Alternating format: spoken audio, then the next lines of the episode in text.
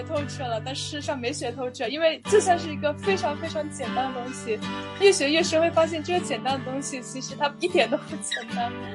是我 study abroad，我觉得我是为了 abroad 的，不是为了 study 的。你会发现自己不知所措。哎，我好像没有做过这个计算，我学的真的是数学吗？还是说我自己只是在欺骗自己，我在学东西？他强任他强，清风拂山岗；他横任他横，明月照大江。所谓的论语上的人类学家的话，其实就是指那些每天待在房子里面，然后他也不去田野，也不去跟人打交道，只是空想去架构，完全是他自己内心设想出来这么一个。这些都是很好很好的，但是我偏不喜欢。让我看了很伤心，每次看都很伤心，就想到一个在一维的物体怎么样不能理解二维的物体，二维的物体又怎么样不能突破它自己的界限。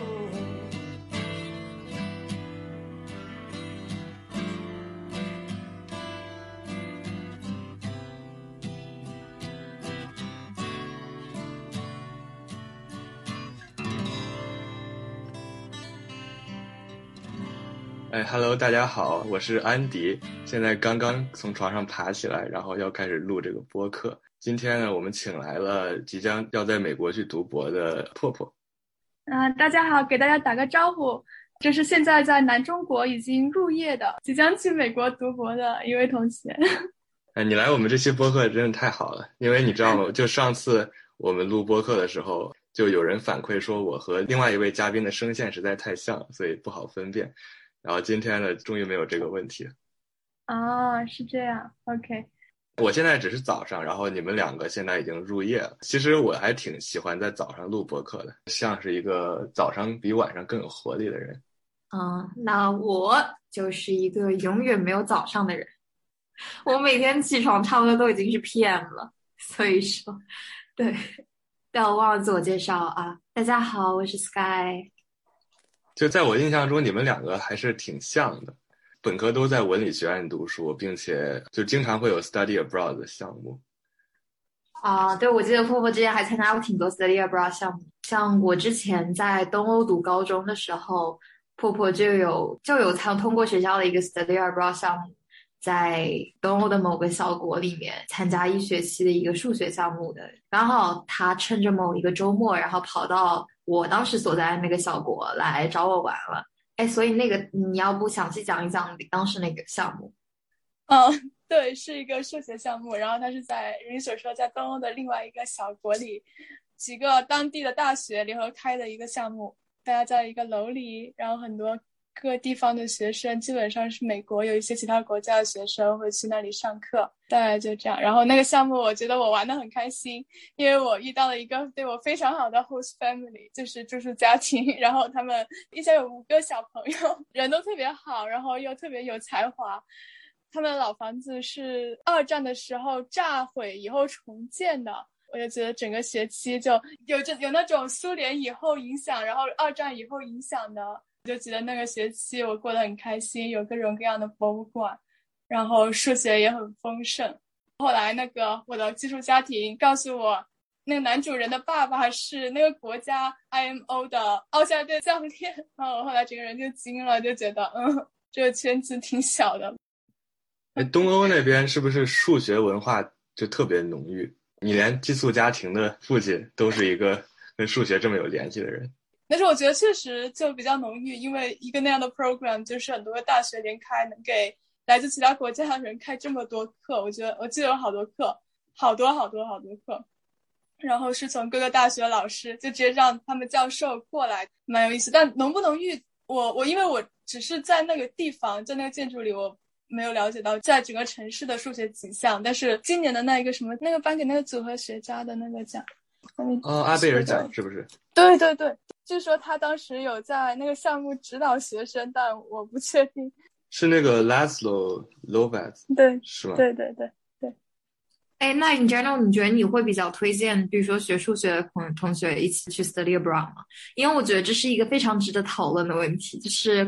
一是考虑到那种 discontinuity，就如果你去其他另外一个大学去 exchange，你很有可能会面临的是，你去的那个学校，它的数学课程跟你原来 homeschool 的那个数学课程可能没办法很好的衔接，然后第二个问题是，能让你选择一些比较好的数学项目的一些 program 也比较少。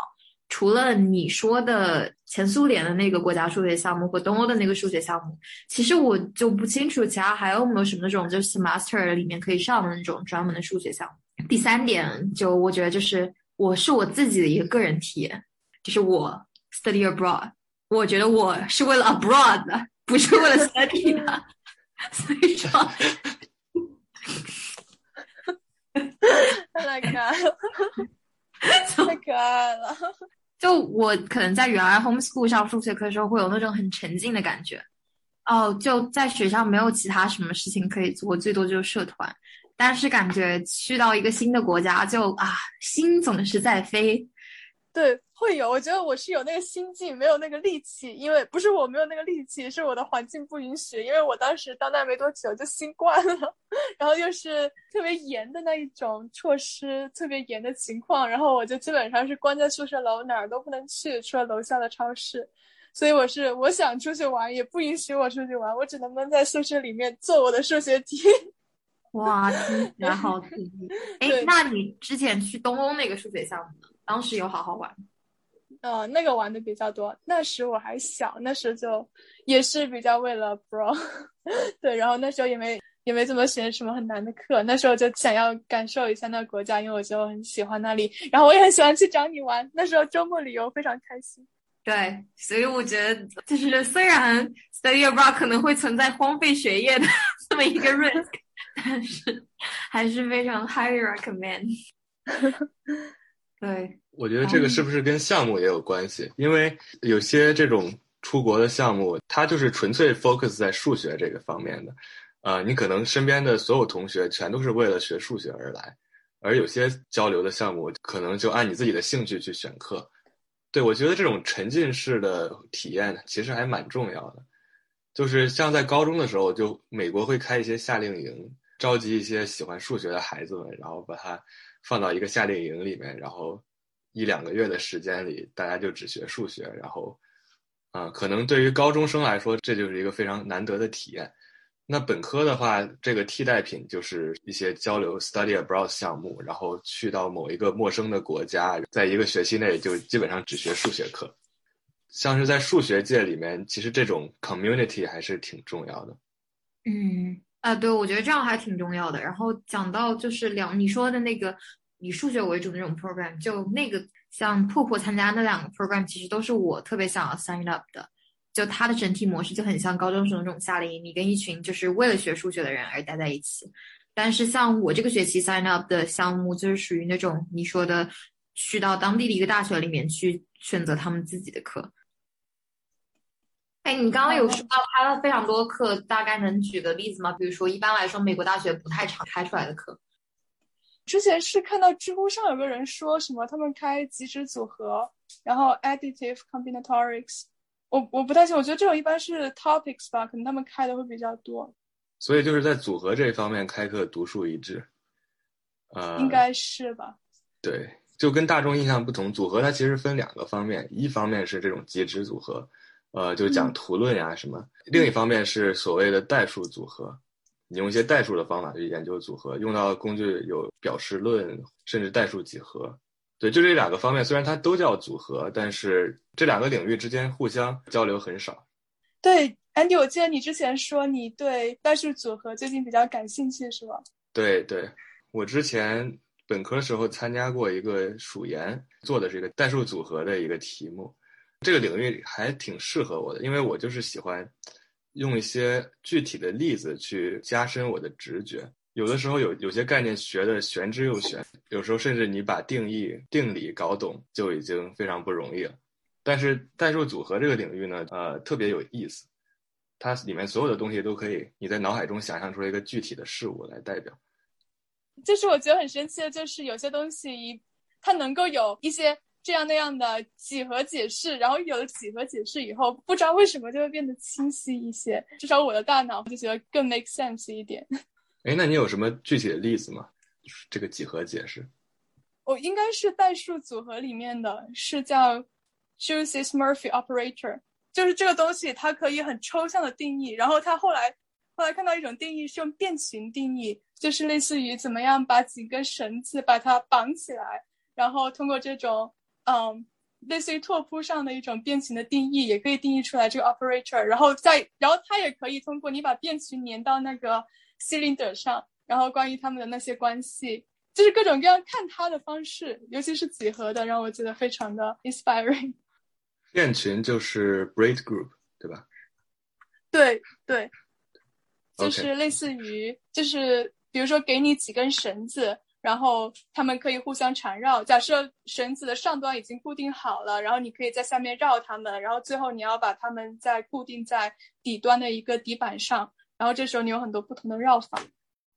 呃，对，就是说起这个，我就想起来，这可能不太不太 related。就是我之前在在 Berkeley 的时候，呃，经常去逛那个那边的人类学博物馆。我印象非常深刻的一点就是，他们的门口写了一大段话。大概意思是说，不要做一个这个 armchair anthropologist，翻译过来可能就是沙发上的人类学家。这个概念是什么意思呢？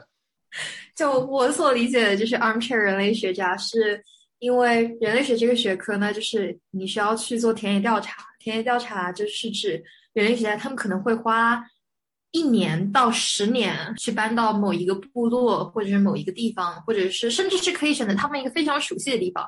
总之就是住在那里，和当地人融入，然后去跟当地人 interact，在通过居住获得 insider 视角的这么一个过程中，然后去感受到这个部落之中的 power dynamics，或者是他们的 social structure 是什么样子的，或者是就比如说根据一些比较细微的视角，总之就是你要做到一种身处在其中，但却以一种非常客观的方式来看待他们。这个东西呢，它的主观体验性其实还算是蛮重要的。打个比方，就现在非常流行做的一些，可能是比如说研究少数民族，大家对于某个少数民族就会有非常多误解，觉得啊，比如说傣族他们就喜欢住吊脚楼，这是他们的 culture。但是实际上，如果你真实进入到他们的就是那一个群体的内部去的话，你会发现其实他们可能本人并不一定喜欢住吊脚楼，只是为了出于一种文化保护的目的。而去选择继续住吊脚楼，而这样子的结果是，只有你进入到那个群体的内部，你可能才能获得的这么一个视角。所谓的轮椅上的人类学家的话，其实就是指那些每天待在房子里面，然后他也不去田野，也不去跟人打交道，他也不打算进入一个群体内部，只是在外部这样空想去架构，完全是他自己内心设想出来这么一个群体。对，就轮椅也好，沙发也好，就是这一类人呢，其实，在人类学家里面并不是那么普遍，呃，但是你比如说其他学科，有可能就会经常要做这样的事情，呃，像是哲学呀，或者是我现在想谈的数学，那其实这个概念在数学上也一点都不违和，因为大家对数学家的印象就是说，你整天坐在沙发上，拿着你要读的数学书或者是 paper，这些人呢。别人问你要解释一个概念，或者说让你帮他计算一道题的时候，你会发现自己不知所措。哎，我好像没有做过这个计算，我学的真的是数学吗？还是说我自己只是在欺骗自己，我在学东西？对，所以我感觉沙发上的数学家是是一个可以被 make sense 的一个概念。我不知道你有没有这样的体会，就是当你学习的时候，你会觉得如果没有具体计算的辅助的话。你学的东西就像空中楼阁一样，我觉得这是一个很普遍的现象，因为就大部分时间，我觉得都是啊，我看证明看懂了，但你让我自己再写一遍，我可能又不行；你让我做题，我可能更不行了。对，我觉得从看懂证明到能把证明彻底灌入脑子里面，碰到相似的情况下，这也知道怎么使用。其实这是我觉得这是一中间有一个非常大的这么一道坎需要跨过去。对，我觉得其实刚刚 Sky 说的那个到田野里同呼吸共命运这个意象也可以，要下到那里面去做那种具体的计算，有时候会非常累。像我最近在复习一些内容，我发现我有很多东西我不知道它原来有这样那样的条件。书本上的例子我一捂住那个东西，我自己算的时候，我发现我不会算了，因为我已经忽视了这样那样的条件它带来的那一些新的信息。如果我只是在阅读证明的话，我自己是不会留意到哦，原来这个条件它是必要的。但但是自己做的时候，发现卡在那里卡了很久很久，然后必须要这个东西的时候，才会给自己的脑子下的印象，就是说这东西其实是很重要的。但我觉得如果不动手去做的话，我有很多时候是不会有这种意识。我脑海中有一个奇怪的联想，在玩地图式的游戏时候，你最开始你的视野是这一小块儿，当你游戏慢慢展开的时候，你可能会看到更大的地图。那有些人就习惯说，在你能看到的这个范围内。把这个里面的完成度达到百分之百，再去开其他的地图。那我可能就喜欢不断的去开新的地图，然后使我的整个视野变得非常广了之后，我再回来走我原来走过的地方，就相当于是一种螺旋式的上升吧。我比较喜欢就是先看到更大的世界，然后再慢慢的去探索。有些人就喜欢一种稳定感，要把自己的这一小块给探索好了，然后再去开下一块。对，我觉得我是属于你说的那种比较想要追求稳定感，因为我觉得很多时候是心理上的原因，就是就是遇到之前可以学会的，但是没学会，然后就感觉会很害怕。那但是我想问，就是比如说你开新地图的时候，你如果之前有那种发现之前有的地方有缺漏，你会有心理上的那种恐惧吗？有是肯定有的，但我其实还挺享受这种感觉。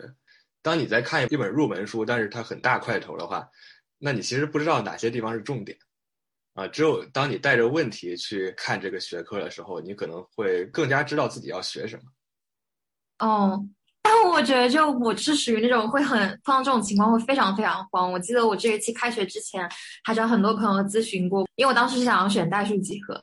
但是我觉得我的代数基础还非常薄弱，然后我当时去知乎上搜，就是学习代数几何需要什么样子的基础，哇，然后有个人就非常恐怖的列了一长串，就我感觉那些我都要么就是学过，但我觉得我非常慌，或者是有些干脆就是我就是完全没学过，然后当时我就哇，你看他们说，我就觉得被劝退了，我觉得我还这学期还是好好打基础吧，等下学期再去上代数几何。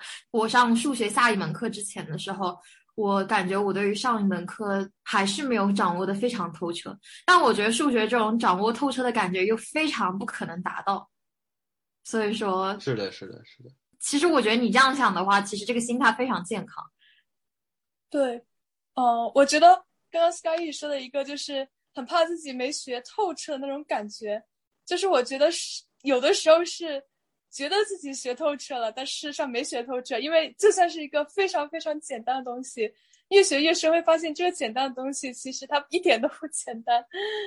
就是我是想说一个比较基础的例子，但是它，它事实上在一个比较难的东西中间，它是理解它的那个渠道。我脑海中想到的是 Unida Lemma，就是。In what sense？我们知道 Unida Lemma 是一个范畴论里面的一个引理，它基本上被人们称为是一个抽象废话。他说的是这样一件事情：从哲学上来解释，是什么来定义一个物体呢？就是你可以考虑这个物体本身，也可以考虑这个物体和它身边所有物体的 interaction。你可以从这种 interaction 来恢复出来这个物体本身是什么。比如说一座山，横看成岭侧成峰。所以这个山这个东西就等价于所有和它的 interaction，比如说所有拍它的照片，所有在上面走过的人，呃，它的所有历史，还有它上面所有的树啊、动物之类的，就是你能想到的一切和它的 interaction 就组成了这个山的本质。就是在数学上，它可能是一个说了等于没说的一个事情，但是它其实被用到很多定理里面，因为它是一个它是个很重要的引理嘛。对，我觉得这个蛮好的。这个让我想到了，就是 g r o s a n d i 的 function of point。比如说，我们有一个集合，里面有很多点。一般来说，我们就只会把它想成一个集合里面装了很多个点。但是，你可以就像刚刚 Andy 说的那一个例子，可以把它想成是一个点到那个集合中的很多个映射。然后，我觉得这个东西就让我觉得非常的有意思，非常的精彩。对，对，有一本书，不知道你听说过没有，叫做。呃，The Topos of Music，就是有一个作者呢，他通过呃用音音乐的术语和例子来解释各种数学概念。也不是说我非常推荐这本书吧，就是这本书有时候还提供一些非常有意思的观点。比如说，就像它里面说这个 Unida Lemma，你可以从音乐上的这样一个例子来理解：同样是一首贝多芬的热情奏鸣曲，不同的演奏家会有不同的诠释方法。古尔德弹的有点像切菜一样，然后。Horowitz 霍洛维茨，那他弹的可能就更加行云流水一般。就同样一个曲子，同样的音符，不同的演奏家会演奏出来不一样的效果。那其实这些效果本身都是这曲子的一部分。有些人能演奏出来一些内容，有些人演奏出来另一些内容。这个曲子本身是真实的呢，还是这些演奏是真实的呢？嗯，其实他们两个之间是是相等的。你这一个谱子，呃，写出来这些音符，构成了一个物体，所有对它的诠释其实也构成了一个物体。然后这个从你这些所有诠释中，你就得出了这个曲子的本质。然后缺少任何一个都是不行的。对你这个太有意思了，特别特别哲学化，对，就就感觉很神奇。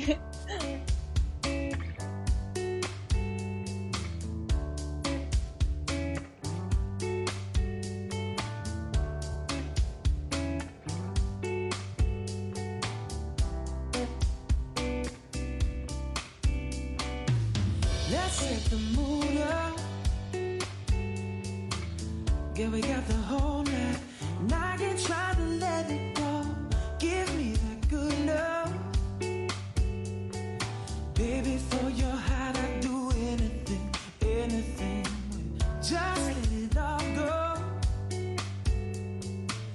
Where the clock is ticking, but we ain't got no time to be home. Let's lose all control. Tell me what you wanna do, anything, anything.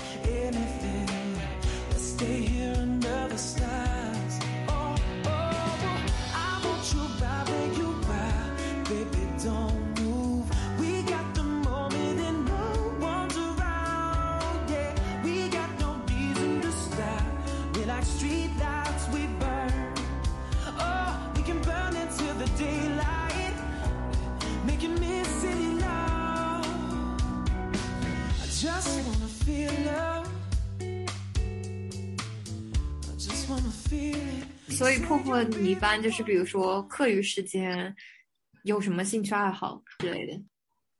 和主流文化比较隔绝，然后我看你平常会读一些什么科幻小说，是这样吗？有就是这种东西，就是有时候突然间就在那个心情就特别想读科幻，有时候特别想仗义江湖，就读一些武侠，然后有时候就想我得深沉一些，就会读一些社科类的。大多数时候什么都不想读，就想躺着。你读什么武侠呢？我金庸，我现在唯一特别有印象的一篇就是关于白马的。白马啸西 风。嗯对对对，就这个东西，因为当时不知道为什么在看《白色相簿》。白雪家嘛。对对，我记得那一部特别印象特别深刻，它是以一个女性视角来展开的一个嗯小说，对，而且它的结尾叫什么？这些都是很好很好的，但是我偏不喜欢。嗯，对，好心碎啊，好惨啊！对不知道为什么他一个男人能写的这么细腻，感觉非常有意思。然后我突然就想起来，前段时间不知道为什么去看了一下《九阳真经》，里面那句话特别的激励我，就是“他强任他强，清风拂山岗；他横任他横，明月照大江。”我觉得这个东西非常符合我现在的心境，因为最近遇到大神实在是太太太太多了。我觉得我最近就是这个心境。啊，这是《倚天屠龙记》。啊哦，对，对，我记得啊，对，我记得《倚天屠龙记》里面有很多有意思的桥段，就有一段是呃张三丰教张无忌武功，好像教的是太极剑吧，还是太极掌？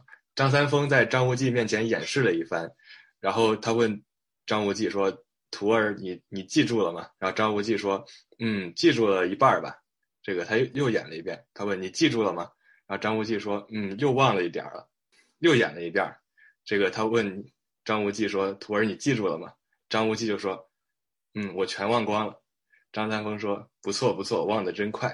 现在你可以上去去打那些敌人了。”我的联想就是，当你学有些东西的时候，就要有一种得意忘形的精神。就得意忘形，可能平常听到是一个贬义词，但是你去深究它的意思，就是你得到其中的一些思想，但是你不要去记那些显性的东西。要内化它。我觉得金庸写这些武侠小说是从一个读书人的角度去写的，就是这些人吧，他就越老武功越强，他们就一生中不断在学习，不断在遇到各种各样的奇遇，然后他们这些 experience 构成了他们功的一个基础，不是从一种学武的角度来讲，而是从一种学文的角度来讲，就是你积累的越多，你最后变得越厉害。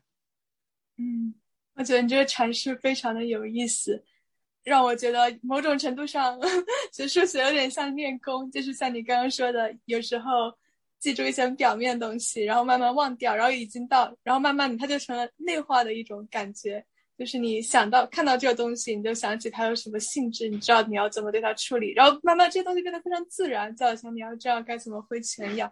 数学也很讲师承，就谁是谁的徒儿，然后谁又练成了什么，就是掌握一门独门绝技，然后让你独步江湖，还是蛮有意思的。对，你说的挺对，数学界还挺看这个师徒关系的。因为数学它有一个那个网站嘛，你可以去搜索，就谁是谁的徒弟，谁是谁的老师，然后他这个老师带出了多少多少徒弟。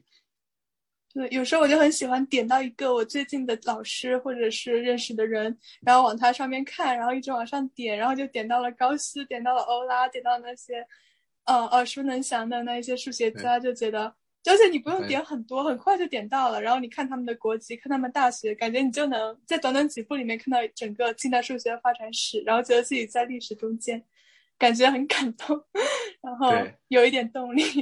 就感觉点着点着，发现哎，我竟然是这个高斯的第十八代弟子。这么一想，我我虽然是个无名小卒，但是也是莫名的成就感。对，在这个脉络里，对，是传承者。不知道是不是传承者，我觉得能学到知识，能够内化这些知识，明白他们想说什么。我觉得这种跟几百年前的人交流的感觉都很酷。说起科幻小说，你平常看什么呢？我以前看的比较散，就是看的短篇小说比较多，因为我以前给国内一个 科幻做科幻小说出版的公司打工，然后帮他们看英文的短篇科幻。通过这个，我看了不少，就是。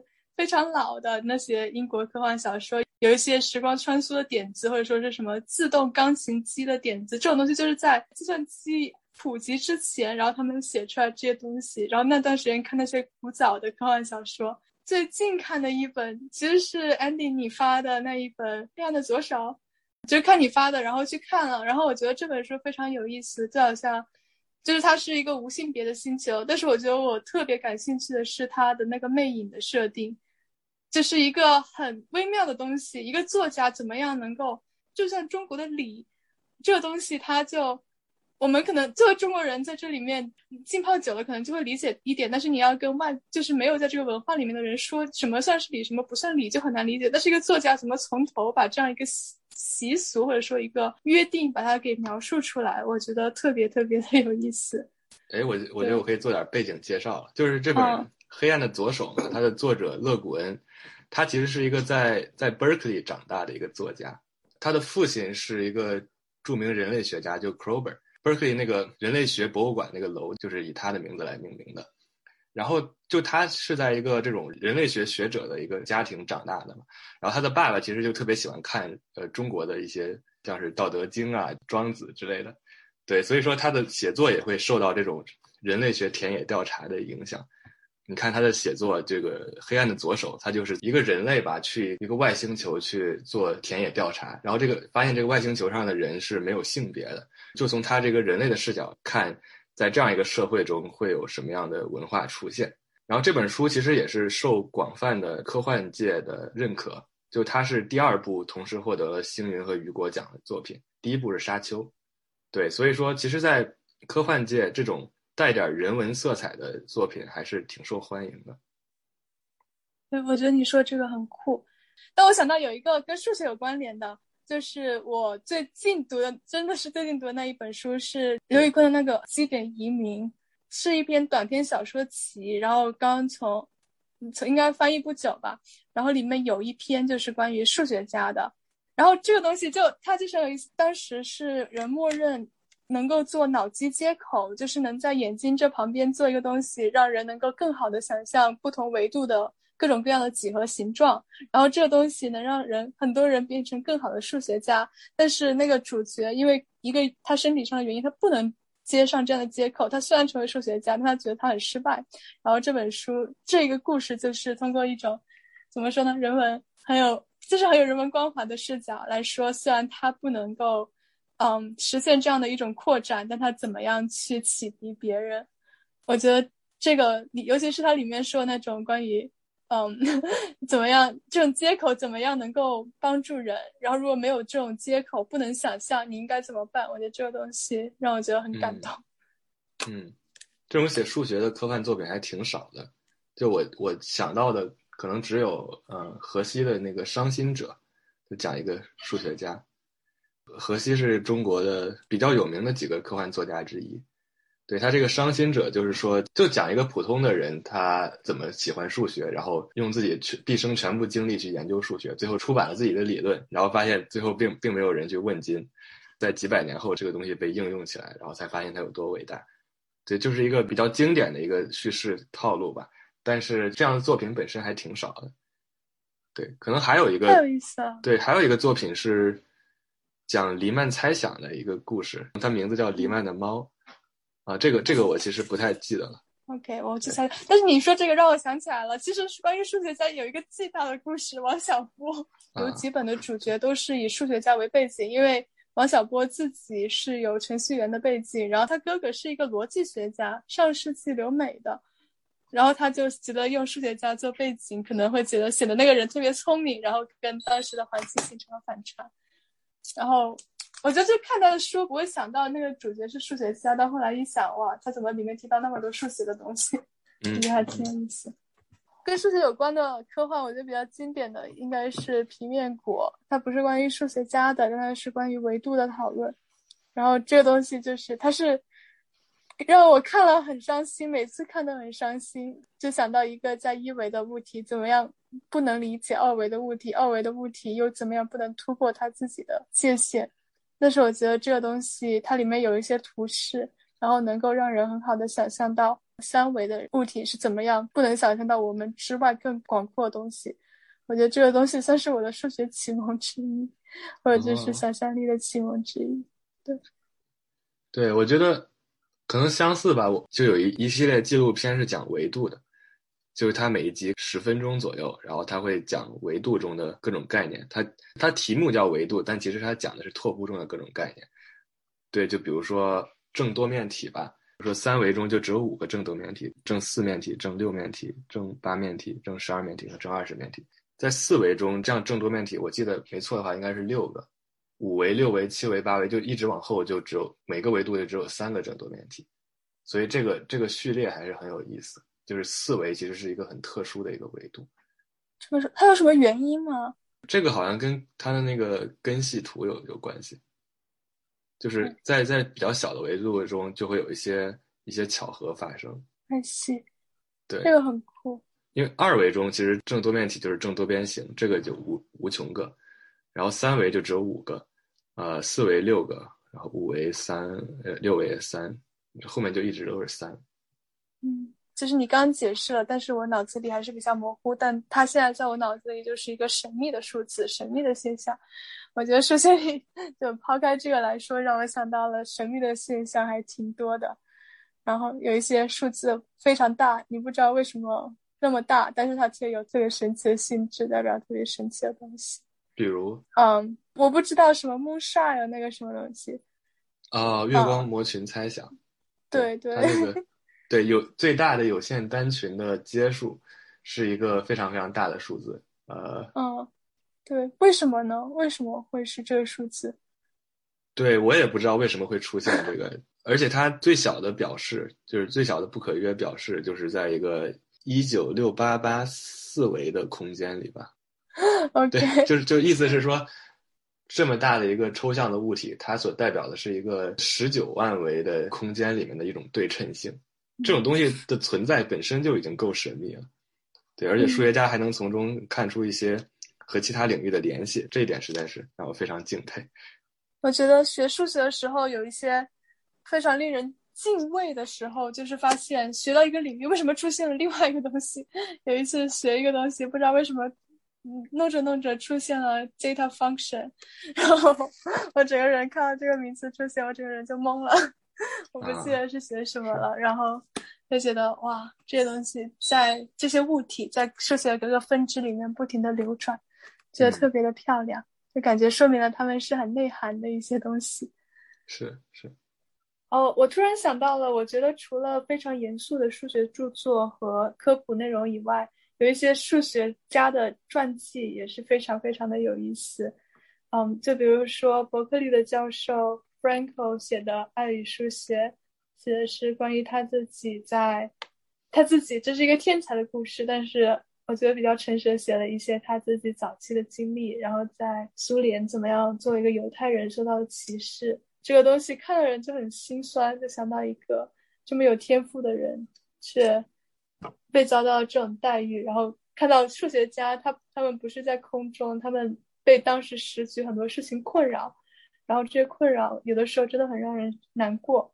然后还有一本我觉得对我影响比较大的是，呃，就是写那本我要成为数学家，对哈姆斯，然后他里面写了他当时在大学的时候就各种绕路，然后怎么样，各种没学数学，然后到后来怎么样假装他怎么不知道，但是他后来就越来越厉害，然后各种生活情况让我看到这个人是个活生生的人。有的时候你就发现有的一些不会做题的困惑，一些很大数学家也会有，就不是说一定会成。大数学家就是有我这么多，但是就感觉自己是个人，然后这东西是人的困惑，这种东西让我觉得非常 comforting，因为感觉就是看到数学书上，看到数学书上就是一个个定理下去，就不会有这种感觉，就是他们是怎么样慢慢的挣扎到出来这些定理的。嗯，Fake it till you make it。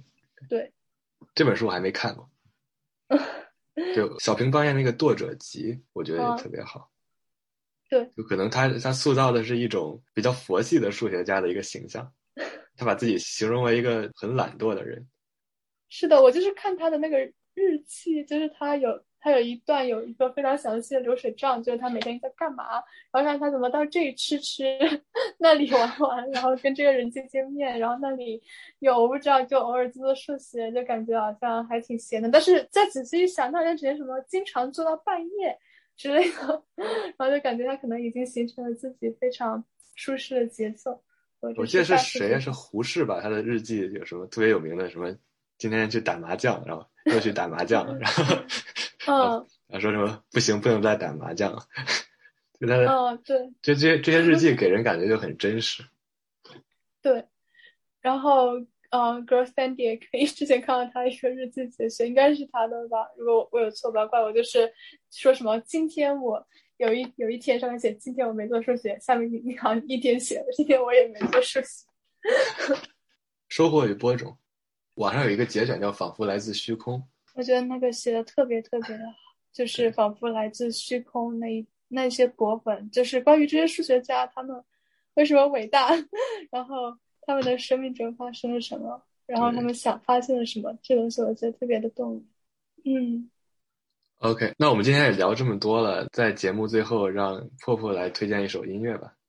哦，那我就推荐花儿乐队的《静止》，对，非常迎合，然后年轻一下。